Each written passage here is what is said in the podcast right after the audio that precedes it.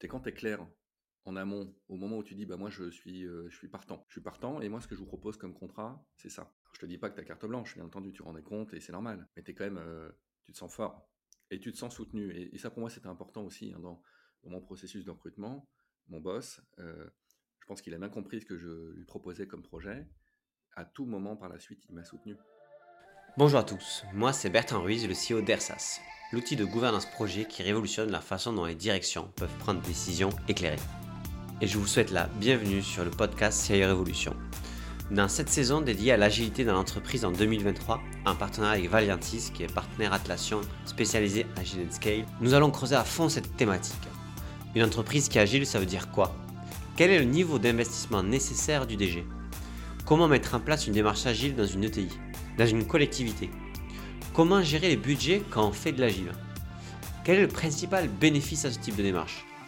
Dans un contexte de crise à répétition, il est important de questionner notre capacité à nous organiser. C'est cela que nous avons voulu faire avec cette saison.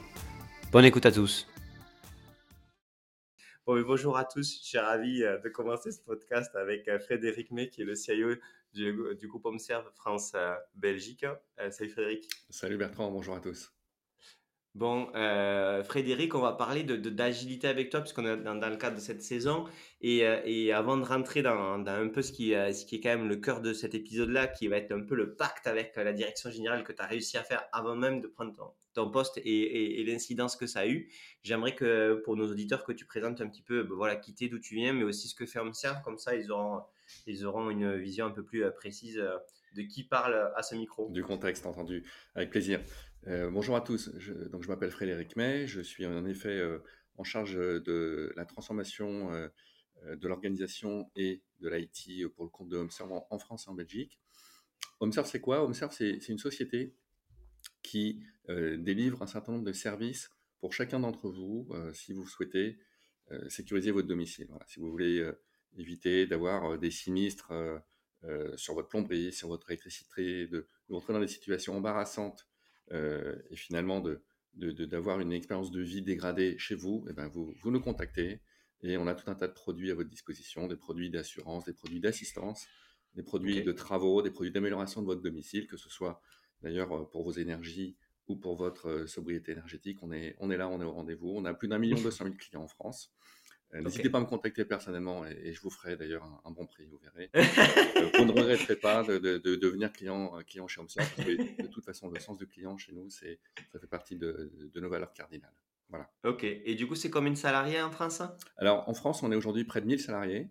Ouais, quand même. Voilà. Principalement, d'ailleurs, répartis sur notre, sur notre siège qui est, basé à Lyon. mais de plus en plus sur, sur tout le territoire, dans la mesure où on est en train de développer un métier qui nous amène à, racheter des entreprises euh, de chauffage, de climatisation et euh, de maintenance de, chaudières et d'équipements énergétiques partout en France. Ok.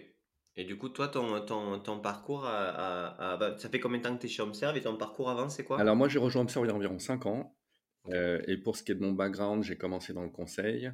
Et puis assez rapidement, je me suis retrouvé à la tête de direction informatique, de direction digitale, euh, de direction d'organisation euh, ou plus récemment euh, de direction de la transformation digitale.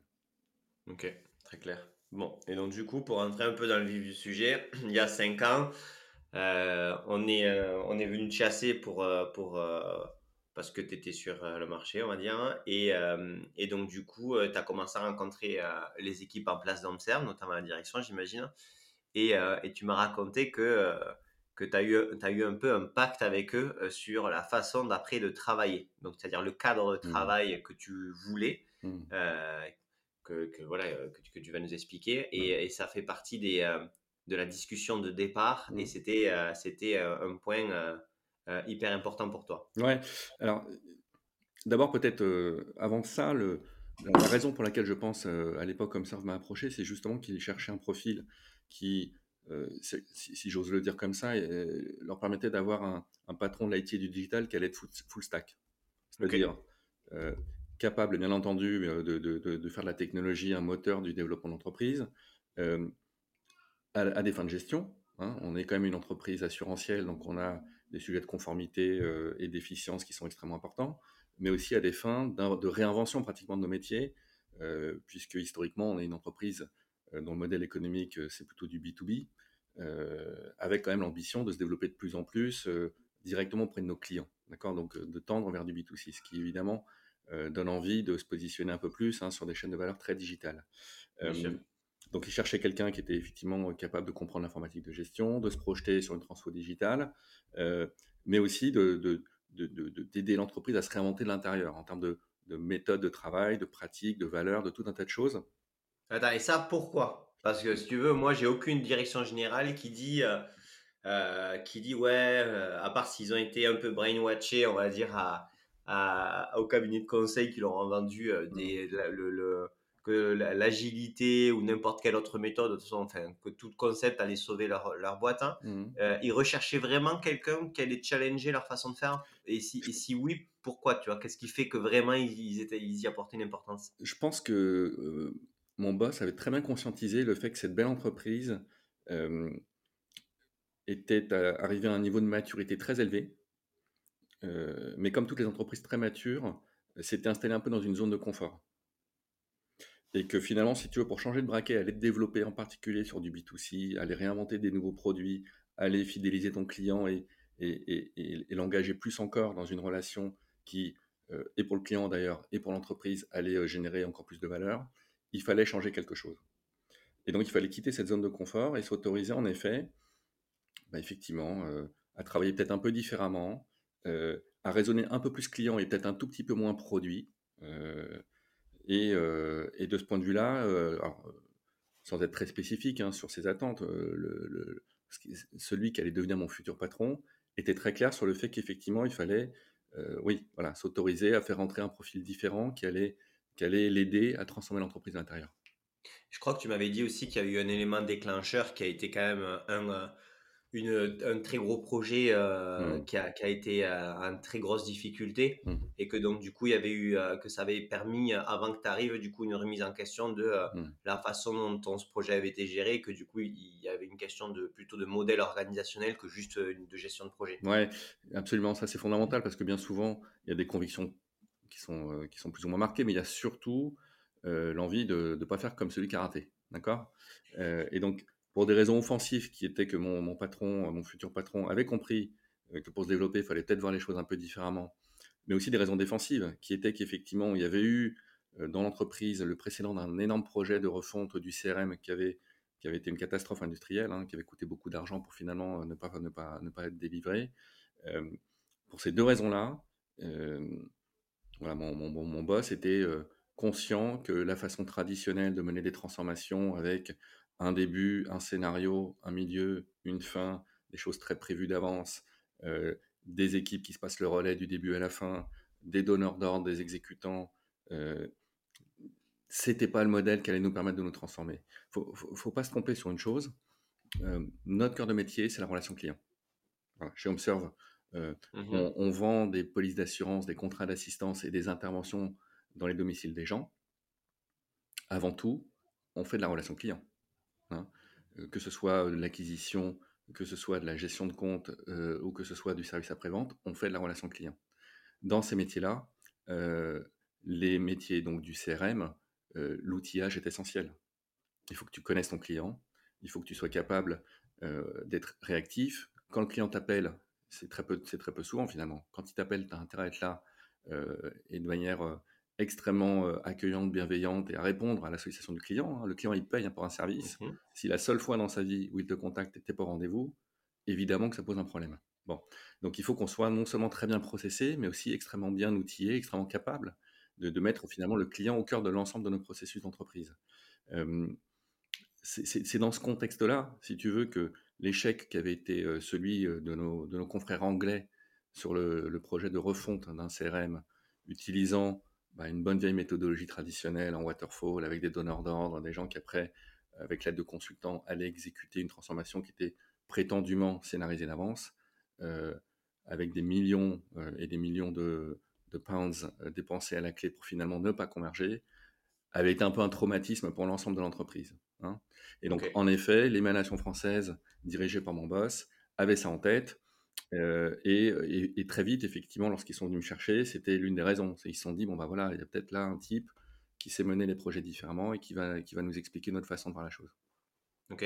Et du coup, donc il y avait ce, il y avait eu voilà cette prise de conscience d'un assez assez proche donc du coup de ok donc on a quand même une, un enjeu de d'orga mmh. Et, euh, et euh, donc, il cherche, il, rencontre, il te rencontre à toi, mm. qui, euh, qui représente la partie tech, mais aussi la partie organe. Donc, il disait, bon, pour sur cette partie bingo. Mm. Mais toi, tu vas quand même plus loin, puisque tu, tu, tu définis les, les, les, points clés mm. qu'il faut que tu pourras transformer et que, qui ne sont pas, pas négociables si tu veux rentrer, parce que tu considères que sans ça, la mission, tu vas au casse Est-ce que tu peux nous en parler un peu plus de ton état d'esprit par rapport à ça? Parce que alors, euh, tu as un entretien de recrutement, en général, tu, tu, manies un petit peu, tu vois, le, bâton et la carotte, c'est-à-dire, mmh. tu, tu c'est quoi, priorité number one, ok, bon, la mission, deuxième, ton salaire, et après, le budget de, la DSI, c'est un peu les trois, les trois, les trois périmètres du, du, recrutement. Euh. Ouais, alors si tu veux, moi, je, je, prends la chose de façon euh, peut-être un peu différente. À, cette époque-là, ce que je me dis plutôt, c'est, bon, alors d'abord, je, je, suis en poste, et pas particulièrement en recherche d'un nouveau job. En revanche, j'ai bien aimé mes premières, euh, mes premières rencontres avec mon futur boss et j'ai trouvé l'entreprise euh, séduisante sur plein d'aspects. Euh, ce que je me dis finalement, c'est que ça peut être une belle rencontre. Par définition, une rencontre, c'est la rencontre entre des gens et puis des projets qui convergent. moi, ma conviction forte depuis quelques années maintenant, c'est qu'en effet, les grands projets de transfo, ça se mène dans un framework agile, avec des valeurs d'agilité. C'est un, effort conjoint entre des gens euh, qui sont des gens du métier et des populations euh, technologiques. Euh, c'est une capacité à se projeter sur une vision et en même temps à, lâcher prise sur le chemin. C'est une espèce de voilà d'ambition commune finalement, de, générer le plus de valeur possible le plus vite possible, sans forcément s'intéresser plus que ça au processus de transformation lui-même, qui reste à écrire complètement. Bon. Et donc, fort de cette conviction, qui est devenu d'ailleurs, euh, de mon point de vue, hein, euh, quelque chose d'essentiel dans, la façon dont moi je vois les transformations d'entreprise. Il n'était pas question pour moi, si tu veux, d'être dans un, dans un, rôle de séduction plus que ça. dit autrement, très très vite, moi j'ai expliqué que ma façon de voir le projet d'entreprise, ce serait dans ce cadre-là. et que si on venait me chercher, c'était pour ça en réalité. Et, et, qu'à l'inverse, si ça n'était pas OK, bah, c'était juste que c'était pas moi et que c'était pas grave. Bon, bah, quand tu prends la chose comme ça, ça devient facile parce que la discussion, elle est hyper constructive, elle est très libre et, presque, c'est ce que tu décrivais d'ailleurs en intro, elle, elle devient engageante pour les deux parties sous forme d'un espèce de pacte moral. C'est-à-dire, en effet, à partir du moment où le processus, on a avancé, où on allait au bout, bah, c'est vrai que quand je suis arrivé et que j'ai expliqué que j'allais faire ce que j'avais dit lorsqu'on s'est rencontré en entretien, personne n'était surpris.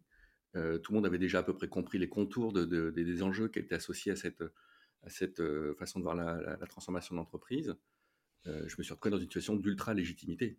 Tu vois Bien sûr. Et du coup, tu peux nous préciser un petit peu les. Euh, donc, dans ce côté PAC, c'est quoi les contours? Le contour, j'imagine, RH, le mmh. contour. Parce que tu touches, à, tu touches à des choses qui sont très sensibles, mmh. qui sont exprimées ou non exprimées, hein, mmh. c'est-à-dire le, la question du, du, périmètre du pouvoir, la question du, des budgets, la question du, de la priorisation des choix. Bon, c'est des choses qui euh, sont quand même assez ancrés dans la culture de la société. Euh, enfin, je connais pas Observe particulièrement, mais globalement, des fois, il y a des boîtes qui ont aucun projet. C'est que c'est un peu que à l'arrache en continu, mais ça fait 15 ans que c'est comme ça. Et quand il faut changer, parce qu'il y a eu des échecs, c'est quand même compliqué d'expliquer aux gens que maintenant, toutes les sollicitations euh, ne sont pas toutes prises au même niveau, tout en même temps. quand il y a la culture gros projet sur 18 mois et que on doit dire, ben, en fait, non, maintenant, on va être beaucoup plus proches ensemble parce qu'à chaque fois qu'on fait ça, ça va au casse-pipe et que du coup, on doit mieux collaborer. ça touche à, moi, mes mecs du métier, ils ont, ils ont pas assez de temps. Euh, on nous donne pas de budget pour recruter plus. Donc, en fait, moi, j'ai des indicateurs euh, d'opération, que ce soit de la vente ou autre, et du coup, je peux pas te libérer plus de temps. Enfin, des choses qui sont pas faciles non plus. Mm. Et donc, toi, tu arrives dans ce cadre-là, mais du coup, euh, comment tu as défini un petit peu les points qu'il fallait structurer en fait? Alors, c'est une très bonne question parce qu'effectivement, tout, tout part de là. Euh, d'abord, la première chose que j'ai faite, évidemment, en arrivant, c'est euh, en m'immergeant, si tu veux, euh, dans, dans, la vie d'entreprise, c'était de comprendre là où seraient les plus gros écarts. Et quelque part, là où seraient les plus gros traumatismes pour tendre vers un modèle agile. Bon. HomeServe, historiquement, c'est une boîte qui est très command and control. Et c'est une l'assurance. Une boîte d'assurance. Peut-être aussi, tu vois, c'est aussi peut-être normal parce que c'est le métier. C'est pas une critique d'ailleurs, c'est juste une photo. Voilà, c'est une boîte qui est très commande et contrôle. C'est une société qui a la culture de l'excellence, mais au sens noble du terme quand il s'agit de nos clients, au, sens complexité des choses quand il s'agit de mettre en œuvre des projets. ça veut dire qu'effectivement, tout était fait sur des, sur des, sur des solutions spécifiques, aux petits oignons. je parlais de maturité, les, processus métiers de l'entreprise étaient tellement matures qu'on en était dans l'amélioration du pouillem de l'epsilon, qui bien entendu hein, génère de la valeur. Mais si on avait eu une approche un peu plus héroïste, et si on s'était posé la question à ce, moment-là, hein, de, de, la valeur générée par le niveau d'investissement associé à l'implémentation de ces, ces, évolutions, on aurait probablement pu se dire que c'était moyennement rentable. Bon. donc très commande et contrôle, très recherche de l'excellence, parfois même d'ailleurs sans, sans, se poser la question de la, véritable valeur induite par l'incrément d'investissement. Et puis pas très habitué au travail main dans la main entre populations qui étaient très silotées. Les gens des métiers donnent des ordres, euh, en l'occurrence les équipes informatiques délivrent. Bon. Bah, pas très étonnamment, c'est principalement sur ces trois sujets-là, effectivement, que moi très très vite, j'ai fait mon coming out, hein, si j'ose dire, euh, en mobilisant tout le comité exécutif sur le fait que c'est bien sur ces trois enjeux-là qu'il fallait qu'on évolue, d'abord nous, en COMEX, pour être un peu des, des, des exemples hein, pour le reste de l'entreprise, et puis pour assumer des changements importants de comportement que nos équipes allaient suivre. Hein. Mmh. Bien sûr, plus tard, il y aura des formations sur les, frameworks et la façon de les implémenter. Bien sûr, on a fait évoluer aussi les modèles d'organisation pour que tout ça, ça prenne corps. Mais bien avant ça, c'est au plus haut niveau, au niveau du COMEX, que sur ces trois aspects-là, c'est-à-dire la capacité à raisonner pour faire des choses simples et à prioriser par la valeur, le fait de fonctionner en, joint effort entre les équipes métiers et les équipes d'implémentation technologique et autres. Et enfin, le lâcher prise, le fait de se dire, bah, y a des talents dans l'entreprise, on va leur confier un mandat, une mission, des moyens, et c'est eux qui vont nous expliquer comment on va faire. Ça a été ces trois sujets-là sur lesquels j'ai commencé par faire évoluer le comité exécutif. Ok. Et donc, du coup, quand tu euh, quand es orienté euh, euh, pacte avec, avec le DG dans, dans, dans ce moment de recrutement, mmh. tu, donc tu, ces éléments-là, tu les donnes, mais mmh. tu, est-ce que tu rentres dans, dans des enjeux plus, enfin, dans, des, dans des points plus précis ou est-ce que mmh. tu restes un peu macro, par exemple, précis Non, non, été assez vite assez spécifique parce que d'abord, justement, je voulais éviter le malentendu. Mais bien sûr. Tu es, assez vite dans des, dans des, choses un peu conceptuelles. Quand tu dis, bon, voilà, faut lâcher prise, bah, c'est un, peu, un peu du wish. ok, il n'y a pas de problème. lâcher prise, évidemment, ça veut dire, bah, je t'externalise mon problème, à toi de te débrouiller. Donc, je voulais, voulais pas qu'il y ait entendu. Non, non, j'étais assez vite, très, très spécifique, dès le processus de recrutement d'ailleurs. Hein. Alors, il y a un format qui s'y prête très bien chez HomeServe. D'ailleurs, je, je, vous incite tous à euh, tu l'apprécies en tant que tu l'apprécies en tant que recruté, ah bah, tu le fais en tant que recruteur. Il y a un format qui s'y prête très bien, qui nous amène à, à raisonner sur un cas, une étude de cas. Donc moi j'ai pris avec gourmandise l'étude de cas, euh, qui consistait justement, bah voilà, à globalement euh, expliquer ma vision de la transformation d'entreprise sur un certain nombre de sujets, hein, dont dont le fait de s'ouvrir vers des, vers des filières un peu plus B2C, où j'étais très précis sur la façon dont je, voyais effectivement les évolutions sur ces trois topics. Hein. donc en pratique, l'émergence justement euh, de, honneurs euh, qui n'étaient pas des managers d'ailleurs euh, dans, l'entreprise, avec d'ailleurs un sujet qui est souvent d'ailleurs le plus complexe, hein, c'est-à-dire le fait d'expliquer la couche managériale, qu'elle aura un rôle différent. Euh, c'est pas c'est pas qu'elle est hors sujet, c'est juste qu'elle ne doit pas interférer avec le rôle que vont prendre ces honneurs qui allaient porter les transformations. Donc j'ai été assez spécifique sur chacun des trois points. le lâcher prise, euh, la, culture, euh, la culture du make it simple et du MVP, hein, ce qui n'est pas toujours facile à comprendre, hein, parce que ça peut, ça peut donner l'impression qu'on ne fait pas le job en fait, jusqu'au bout. Euh, donc, avec évidemment un, niveau d'exigence qui est très élevé chez HomeServe, ce qui, ce qui là aussi m'a permis quand même d'être assez rapidement dans le concret. Hein, voilà. On, va apprendre à se satisfaire d'un certain nombre de choses qui sont imparfaites, parce que finalement, c'est probablement pas dans ces choses imparfaites que se, que se, que se joue la valeur qu'on crée pour nos clients et pour notre actionnaire. Et, si tu veux, ce qui est intéressant, euh, et moi je vous encourage à tous euh, à le faire, c'est quand tu es clair en amont, au moment où tu dis, bah moi je suis, euh, je suis partant. Je suis partant, et moi ce que je vous propose comme contrat, c'est ça. quand tu arrives et que tu le fais, je te dis pas que tu as carte blanche, bien entendu, tu rends compte et c'est normal. Mais es quand même, euh, tu te sens fort et tu te sens soutenu. Et, ça, pour moi, c'était important aussi hein, dans, mon processus de recrutement. Mon boss, euh, je pense qu'il a bien compris ce que je lui proposais comme projet. À tout moment par la suite, il m'a soutenu. Hein, et y compris d'ailleurs dans certains moments où, euh, en COMEX, on n'était pas toujours d'accord hein, sur, le, sur le lâcher prise, sur le fait que la, logique MVP, c'était OK sur le fait qu'il fallait détacher et dédier des gens aux transformations. Hein. Homestar, c'était une boîte où le modèle, c'était plutôt, bon, ben voilà, over the top, on va demander aux gens de participer à des projets. Bon, toutes ces décisions, finalement, hein, qui viennent nourrir l'implémentation euh, d'un modèle euh, qui s'inspire des bonnes pratiques agiles, euh, c'est bien entendu des décisions d'entreprise qui ne peuvent, pas, fonctionner si on n'est pas tous porteurs de ces ambitions-là. Bon, bah, on a été tous porteurs de ces ambitions-là parce que j'avais pu expliquer mon projet en amont et parce que j'ai été suivi et supporté pendant toute la phase, pendant toute la phase d'exécution par mon boss. Ok.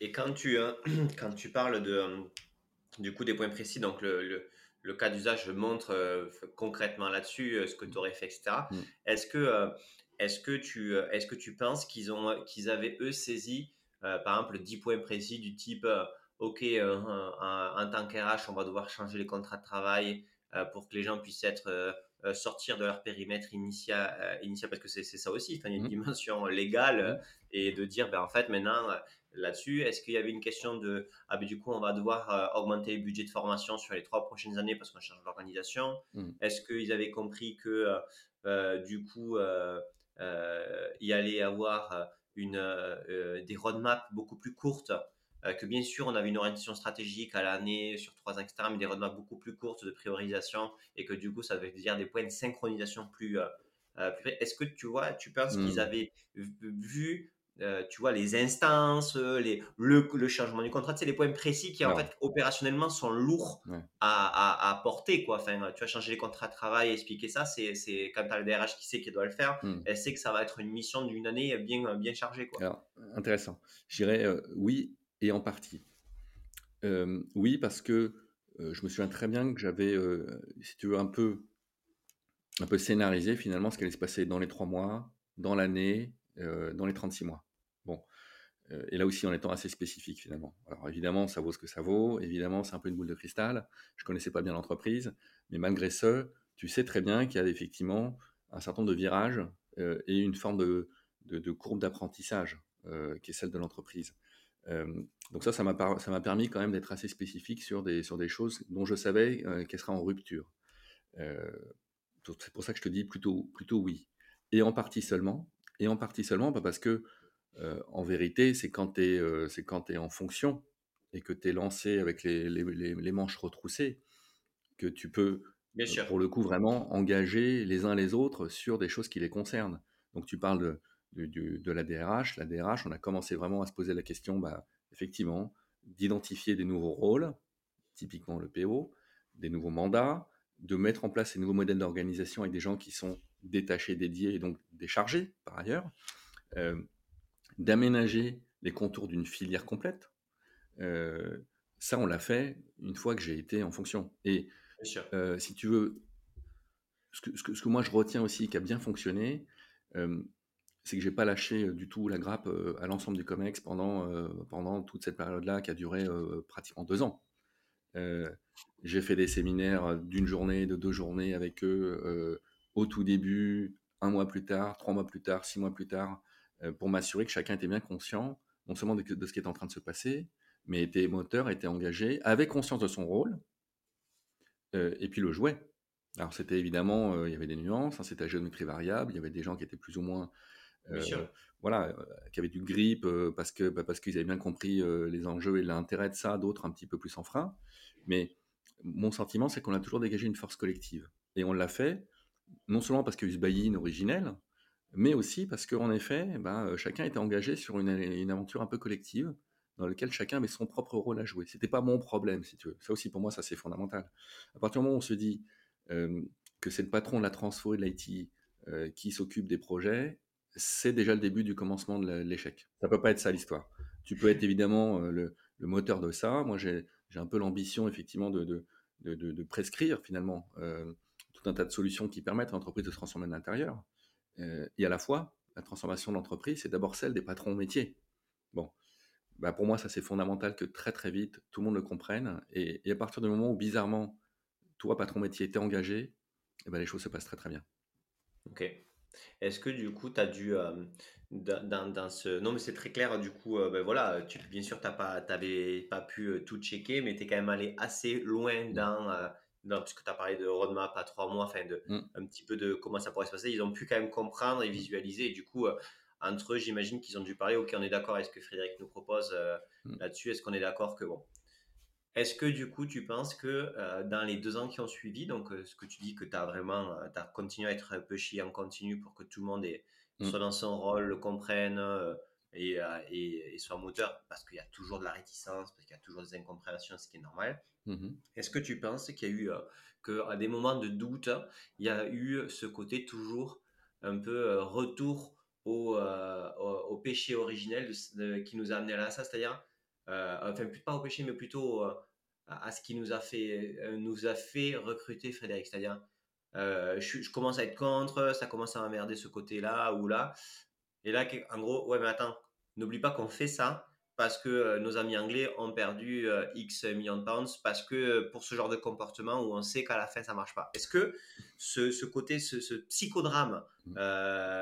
initial revenait comme attention, la raison pourquoi on fait ça, c'est ça. Et, en mode, euh, si la personne, elle, a du mal un peu à voir la valeur que ça crée, euh, parce que ça prend toujours du temps. Alors, comme je te disais, en, réalité, je pense que la, décision prise par le COMEX à l'époque de me, confier un peu les clés de cette transformation-là, elle s'était euh, fondée sur à la fois des raisons offensives et défensives. ok. L'offensif a quand même bien tenu la route pendant, pendant toute la durée de la transformation chez nous. Ça veut dire que à aucun moment on a perdu l'étoile du Nord. Euh, le COMEX savait que notre ambition, notre, notre, notre volonté, c'était de, quelque part, simplifier nos processus et les orienter autour de nos clients. Euh, et ça, ça nous a servi de fil d'Ariane pendant tout, pendant tout le long de, la transfo. Alors oui, tu as raison, euh, quand il y avait des, situations de crispation ou quand la nature revenait au galop avec, parfois, hein, dans les étages, un certain nombre de collaborateurs experts qui cherchaient à faire de l'excellence du premier coup, à, évidemment rechercher le fait comme avant, s'il te plaît, reproduis-moi toutes les règles de gestion qu'on avait avant, je ne les connais pas, mais je les veux quand même. bref, ces réflexes très naturels, surtout dans une boîte qui était justement extrêmement mature. oui, je reconnais que j'ai utilisé le attention, c'est exactement ce qu'ont fait les Anglais, mais c'est vous, rappelez-vous, rappelez-vous. Mais assez peu finalement. Assez peu parce que ça a pris très vite. et puis surtout, je le redis, ça s'est bien passé parce que mon boss m'a toujours soutenu. Si, si, les équipes ou si les membres du COMEX qui sont un peu plus en frein sentent qu'il y a la place pour un malentendu, sentent que tu n'es pas soutenu dans cette, dans cette transition, ils s'engouffrent. Ils s'engouffrent, par, définition. Ça n'a jamais été le cas. J'ai toujours été extrêmement soutenu on a eu des discussions parfois un peu, un peu animées en hein, COMEX. Hein, euh, moi, je défendais une position qui était de, se dire que bah, non, c'était une opportunité de simplifier nos processus parce que simplifier, ça permettait de les automatiser. Là où d'autres auraient bien souhaité qu'on aille encore plus loin en termes de complexité, parce que évidemment, la complexité euh, rajoute du raffinement et du raffinement, ça peut promettre euh, aussi, en tout cas sur le papier, bah oui, des, choses encore plus riches, encore plus, encore plus sympas pour, pour des parcours toujours plus complexes. Donc il faut trancher dans ces cas-là il faut trancher.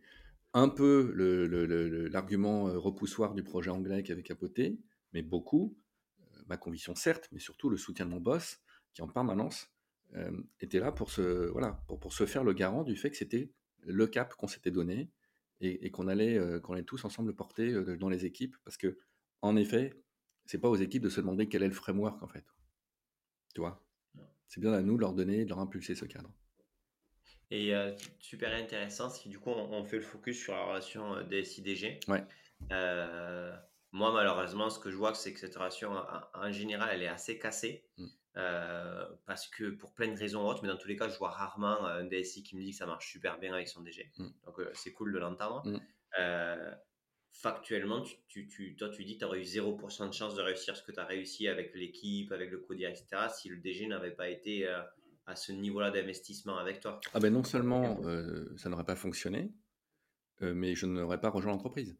Moi, la première raison pour laquelle j'ai rejoint HomeServe, c'est parce que j'ai adoré euh, ma rencontre avec mon boss. Voilà, c'est ça, c'est ça qui m'a donné envie finalement de poursuivre l'échange.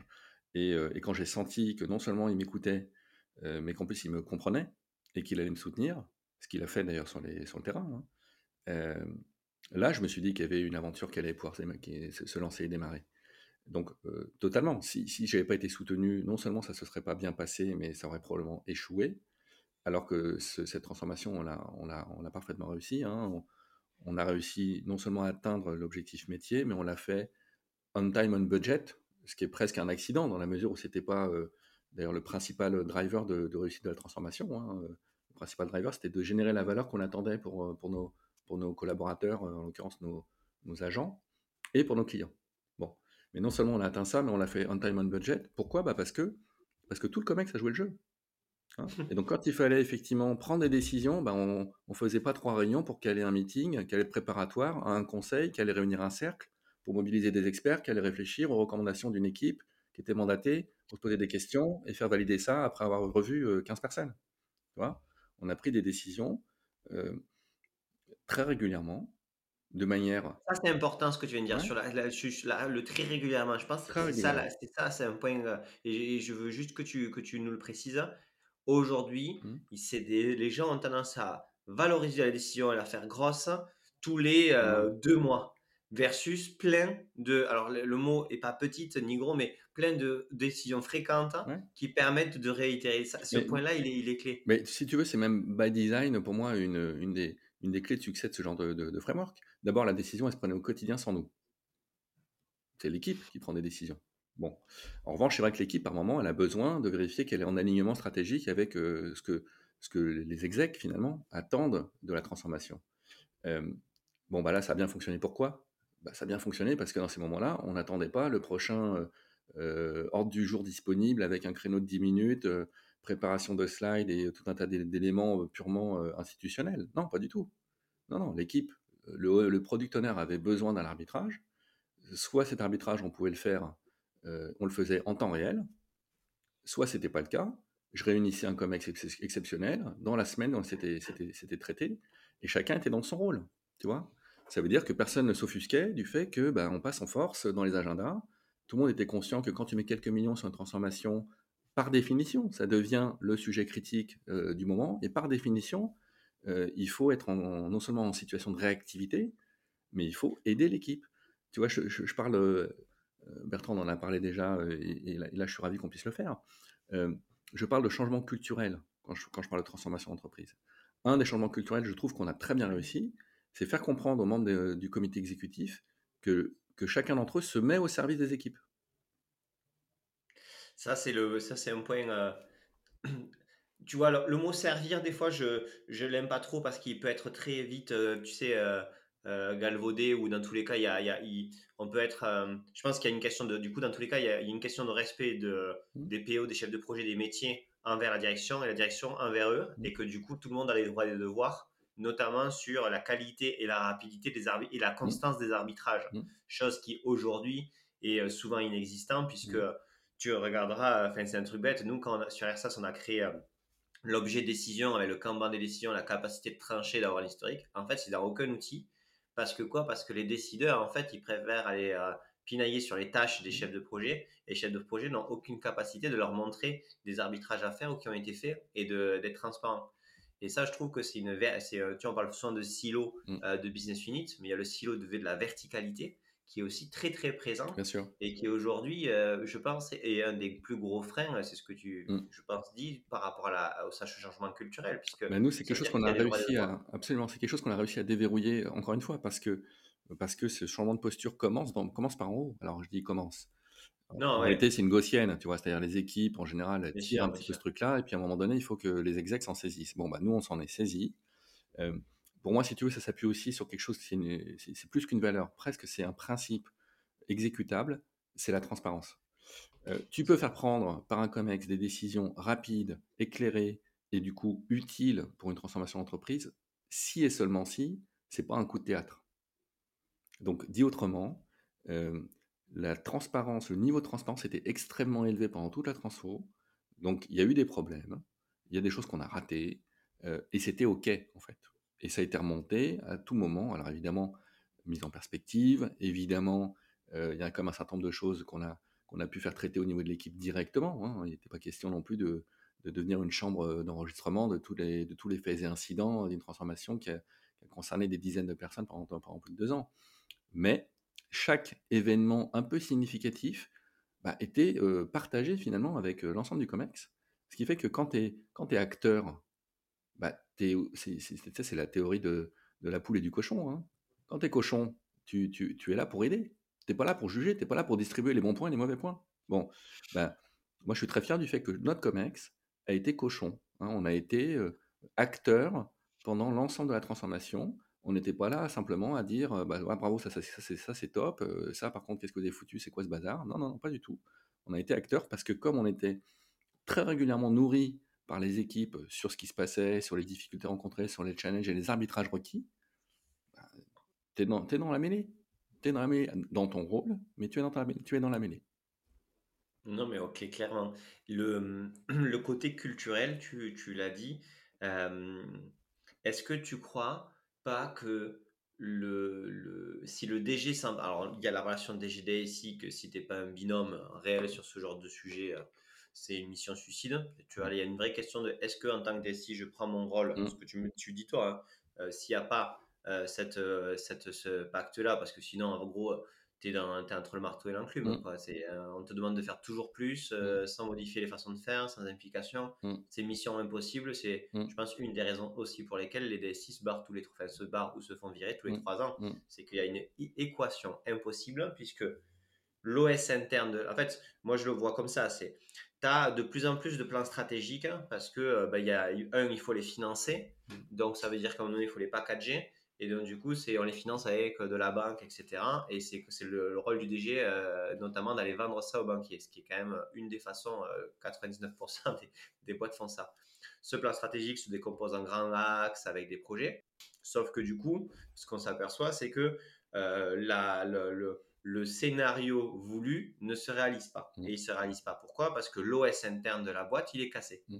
Il n'est pas assez performant pour pouvoir faire réaliser ce truc. Et donc, du coup, à, mon sens, c'est là où le DG euh, change de DSI en continuant en disant mmh. Ah, mais c'est le DSI qui est pourri, euh, il a fait le truc, il nous a fait cramer de la thune sur le RP, ok. Fine, sûrement qu'il y a des gens ou des choses qui se passent comme ça, mais au final, c'est quoi? C'est qu'il y a un changement culturel plus profond pour casser des silos entre BU, de verticalisation, de façon de faire, pour réduire les erreurs de plan à 5 ans, à 6 ans et faire des plus petites erreurs en continu, mais aligner les équipes. Mmh. Et là, du coup, ça veut dire que tu as le DSI qui rentre en poste, qui arrive à dire, pour que ton plan soit fait, il faut améliorer nos conditions de travail, notre OS interne. Et ça, c'est un travail de longue haleine où on doit être binôme. Ça, c'est ce que toi, tu as dit. Mais toi, est-ce que tu penses que cet engagement culturel-là du DG, c'est très lié aussi à ce côté euh, euh, si tu veux, parce que tu as dit offensif, tu vois, mmh. si tu veux aller euh, sur ces plans stratégiques-là, mmh. c'est-à-dire changer un peu quand même le braquet de ce que tu veux faire, mmh. euh, notre culture doit changer. C'est ça que tu as dit. Mais si tu veux d'ailleurs, enfin presque symboliquement, moi mon job chez Microsoft, c'est pas DSI. Moi je suis en charge de la transfo de l'orga et DSI.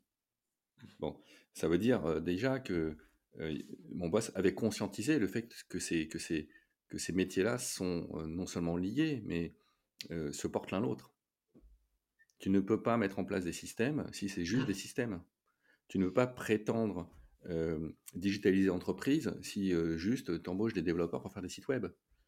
c'est des logiques de parcours, c'est des, logiques qui évidemment viennent bouleverser et, changer le, logiciel interne de l'entreprise. Ce qui n'était pas évident, c'est que tu as raison. C'est pas si fréquent que ça, hein, les présidents et les DG qui, qui percutent sur ce genre de, sur ce genre de mécanisme. C'est la chance que j'ai eue chez Observe. Euh, c'est ce qui nous permet d'ailleurs aujourd'hui, moi j'en suis assez fier, hein, on, est, euh, on est en train de bien réussir notre transformation euh, sur toute, sur toute, la, sur toute la, profondeur de l'entreprise. Hein. Je ne parle pas que des systèmes, pas du tout. On est en train de réinventer nos métiers, on est en train de réinventer nos produits, on est en train de simplifier nos processus et on est en train de créer plus de valeur pour nos clients. Et, et donc, finalement, c'est peut-être ça d'ailleurs qu'il faut retenir c'est une conviction forte de mon patron et, bien entendu que moi je, que je porte auprès des équipes, mais c'est plus que ça, c'est un truc qui marche. Parce qu'à la fin de la journée, même si ton boss il est convaincu, ce qui finit de le, convaincre, c'est quand ça délivre. Quand tes projets ils sortent, quand tes projets ils portent leurs fruits, et quand ils permettent d'atteindre à peu près les, objectifs que tu, que tu avais émis comme étant l'étoile polaire de tes transfos au moment de sortir tes investissements, bah, c'est plus qu'une conviction, c'est des preuves. Hein. Donc, il y a une forme de pragmatisme en réalité, tu vois.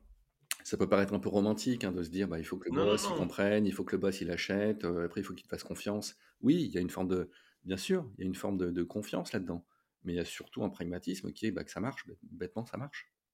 Clairement. Mais du coup, si, si on se fait un peu, tu vois, le côté, pourquoi aujourd'hui, pourquoi aujourd'hui ça s'est cassé en fait? Pourquoi tu penses, enfin, c'est quoi ton avis euh, tu vois, parce que tu parles avec d'autres DG, avec d'autres DSI, moi aussi. Il y a quand même une question aujourd'hui de pourquoi le DG mmh. euh, ne sait pas, n'a pas, la majorité des DG n'ont pas pris à cœur mmh. euh, et dans leur prérogative principale l'amélioration de l'OS interne de la boîte mmh. et donc du coup que ça passe par du temps, de l'énergie et une relation avec un DSI de de qualité. Pourquoi tu penses que ce n'est pas le cas? Je pense qu'évidemment, c'est multifactoriel. D'abord, je pense que la situation change. Hein, moi, je le vois année après année, c'est en train d'évoluer. Pour autant, il y, a plusieurs choses qui viennent évidemment nourrir ce que tu viens de décrire. Peut-être la première des choses, c'est que historiquement, l'état-major des entreprises n'est pas très keen on technology. Tu vois, historiquement, l'IT, c'est le truc qu'on fait dans la soute. Hein.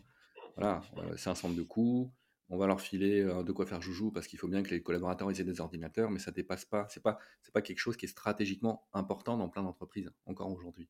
D'ailleurs, ça se voit. Hein, ça se voit sous une forme très simple, c'est qu'il y a encore de nombreuses entreprises où le DSI n'est pas exec.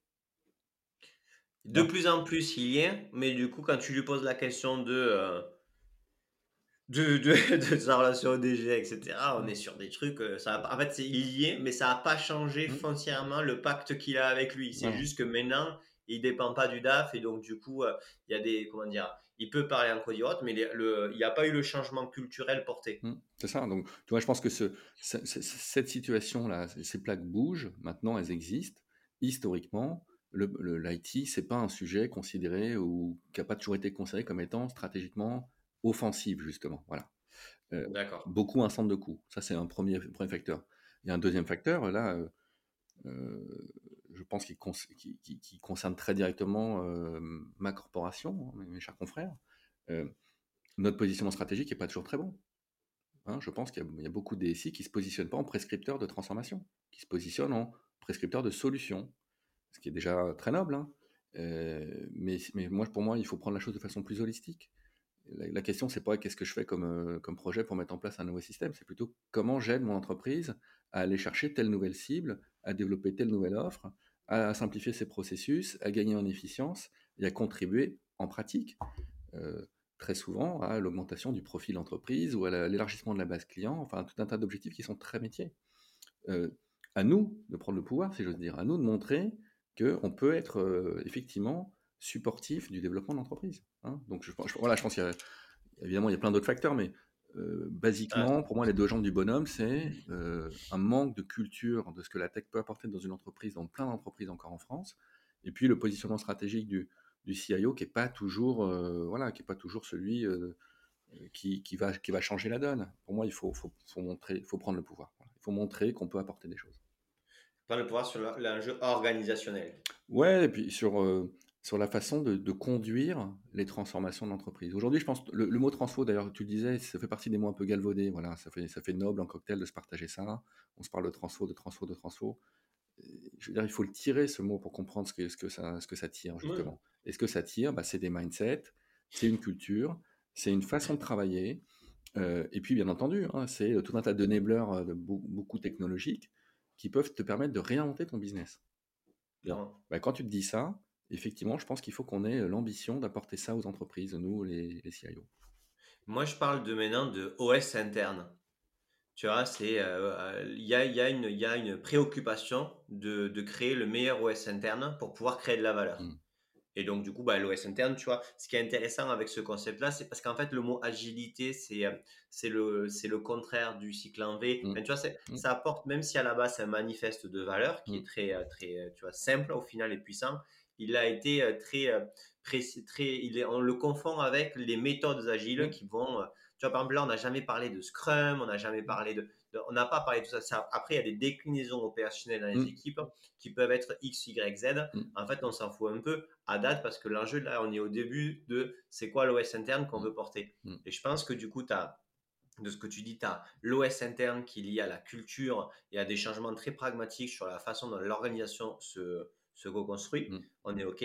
C'est porté par, euh, si le DG n'est pas le supporter number one Mm. et que la relation avec le DSI n'est pas 100% clean, ça ne peut pas fonctionner. C'est- trop lourd Mm. à, à porter. Ça fait partie du pacte à la prise de poste parce que, en fait, sans ça, toi, tu as pieds et mains liés Mm. sur euh, on va te donner toujours plus de choses à faire, mais tu ne pourras pas améliorer les conditions de faire hein, parce qu'elles ne sont pas que liées. Mm. Aussi, c'est un point important, ça. C'est qu'en fait, elles ne sont pas que liées que dans tes équipes. Parce que si c'était que dans tes équipes en mode RH, à la limite, tu es manager, tu gères le truc. C'est qu'en fait, tu es, avec toutes les autres équipes où là, du coup, c'est au niveau numéro one. Et après, le dernier point de ce que tu dis, c'est que je trouve intéressant, c'est que en fait, tout ça, euh, ça va être quand même pour créer de la valeur. Et donc, du coup, à un moment donné, on verra si le plan qui était initial de valeur créée, on l'a ou on l'a pas. En général, les plans, c'est 3 ans. Allez, 5 certains. Mhm. Mais donc, du coup, c'est quand même assez rigolo que la, la moyenne des DSI se barre au bout de 3 ans. donc, peut-être que aussi, euh, ça, on, a déjà la preuve que, que, que l'OS interne, il n'est pas, il est pas adapté s'il y a tout, tous les, tout, à tous les plans, tu as un nouveau DSI. Mhm. Ça peut être. euh, Tu vois, cette notion de valeur, pour moi, elle est fondamentale, non seulement parce qu'elle permet de, de piloter la performance de l'entreprise et donc celle de tes investissements, mais aussi parce qu'elle euh, elle te permet de garantir ton alignement entre euh, ce qui se passe sur le terrain et ce qui doit se passer.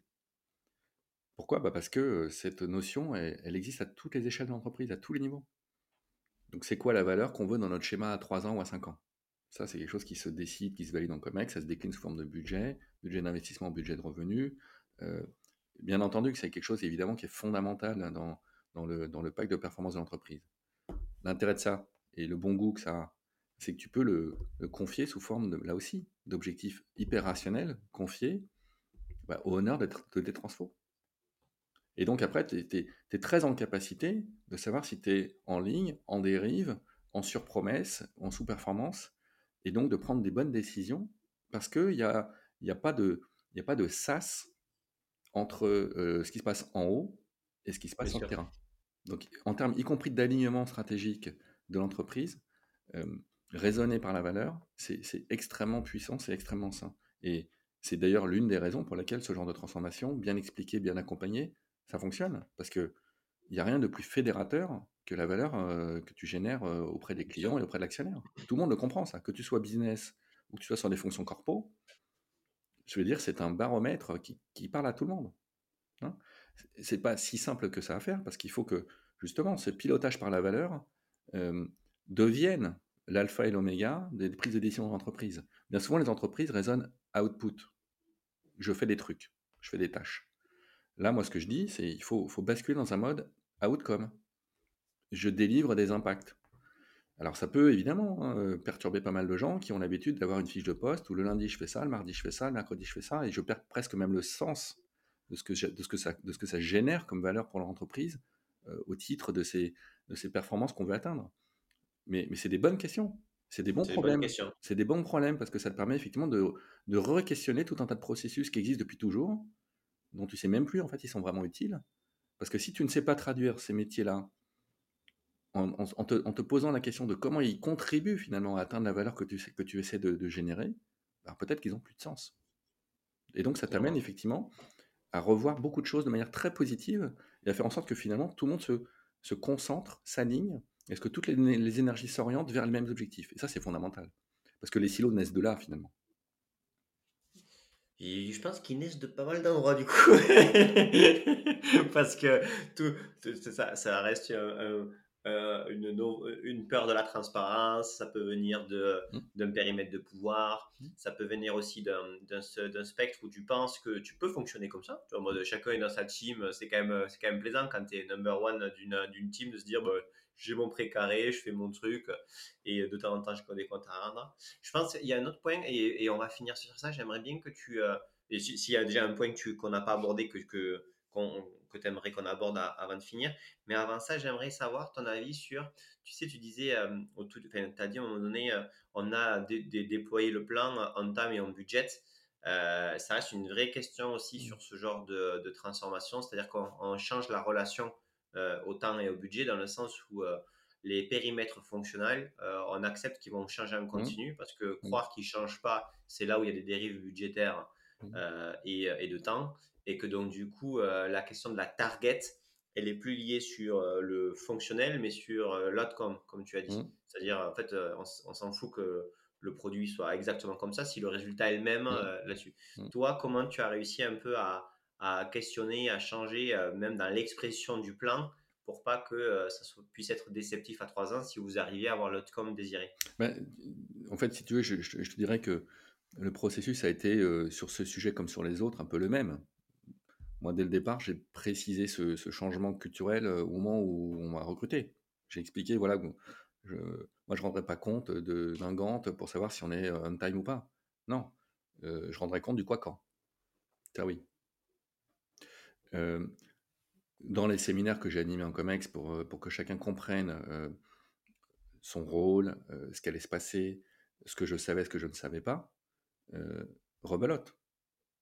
Hein quand on me demandait, parce qu'évidemment, la question qui arrive toujours, euh, et, ce challenge qui d'ailleurs met en difficulté souvent les DSI, c'est OK, c'est quoi le planning? Bon, je presque je me faisais un malin plaisir de dire je ne sais pas. Ce qui était d'ailleurs une petite révolution, parce qu'entendre un exec dire je ne sais pas, c'était pas du tout la culture d'Observe. Hein. Chez Observe, les execs savaient tout. Euh, donc moi, je, surjouais le je ne sais pas, et après je le commentais. Je ne sais pas, parce que c'est pas tant le timing en fait qui compte. Ce qui, compte dans ce modèle, c'est que de toute façon, on va s'entendre et on va nourrir les équipes de cette ambition de produire le plus de valeur possible le plus vite possible. Et donc, fort de ça, une fois qu'on aura atteint notre périmètre minimum de, démarrage, ça nous appartiendra de décider si on veut continuer, remettre une pièce dans le jukebox ou pas. Est-ce que la valeur incrémentale induit qu'on prolonge ou pas l'investissement? Donc, mmh c'est par ces biais, si tu veux, euh, que presque moi, à titre personnel, en fait, je permettais à chacun des membres du COMEX de comprendre euh, bah, que ce n'était pas euh, des concepts, ces, ces, choses-là. C'était bien des décisions qui allaient nous amener au quotidien à lâcher prise. Euh, je, donne un exemple très précis et, que je pense tous les, tous les CIO connaissent. Il y a deux choses qu'on te demande très très vite hein, de produire quand tu fais une transformation. Le planning, alors bien sûr le planning et le budget, hein. le planning disons, et le, le, scénario de déploiement. Bon. évidemment, il n'y a rien de plus incertain qu'un planning, un scénario de déploiement. Bon, bah, moi j'ai passé beaucoup de temps. Je pense que les trois premiers mois où j'étais là, j'ai passé trois mois expliquer à tout le monde que le scénario de déploiement, de toute façon, ce serait une vue de l'esprit que de croire et de prétendre que je pourrais leur en présenter un, parce que par définition, on savait où on allait arriver, mais les différentes étapes pour y arriver allaient se construire euh, mois après mois, trimestre après trimestre, et que c'était OK. Bon, bah, c'est pas juste une phrase, évidemment. Tu comprends bien que passer d'un modèle euh, micro-scénarisé où euh, on donnait l'impression, où historiquement les, les, chefs de projet donnaient l'impression qu'on pouvait maîtriser tout ce qui allait se passer, à un modèle où on explique, bah, j'en sais rien, et c'est OK, c'est un, peu, un, peu, un peu brutal hein, d'une certaine manière. et ça n'a pas toujours été très simple. Mais je pense qu'assumer le je ne sais pas est une bonne façon. Alors bien entendu, pas, pas, faut pas le laisser nu. Hein, il faut, il faut lui donner du sens à ce je ne sais pas. Mais il faut l'assumer parce que il faut pas. Je pense que les, demi-décisions c'est toujours des gros problèmes. Il faut pas rester dans l'illusion que euh, que l'aléa peut être discipliné. Non, tu ne sais pas. Tu sais pas ce qui peut se passer. Pendant notre projet, on a eu le Covid. Bon, bah, c'était pas vraiment prévisible dans le scénario le Covid. Bah, on a très bien pu gérer pendant notre projet, on a décidé de se lancer en Belgique. C'était pas du tout prévu qu'on se lance en Belgique. Bon, bah, tu sais quoi, le lancement en Belgique, ça nous a coûté un mois de décalage du projet. Pourquoi? Parce qu'on a très bien pu l'insérer dans nos nouvelles priorités et ça a été un non-sujet finalement. Ok, Super intéressant. Est-ce que tu as un dernier point que tu veux, que tu veux partager avec nous sur lequel on n'a pas, pas abordé ou qu'on n'a pas précisé?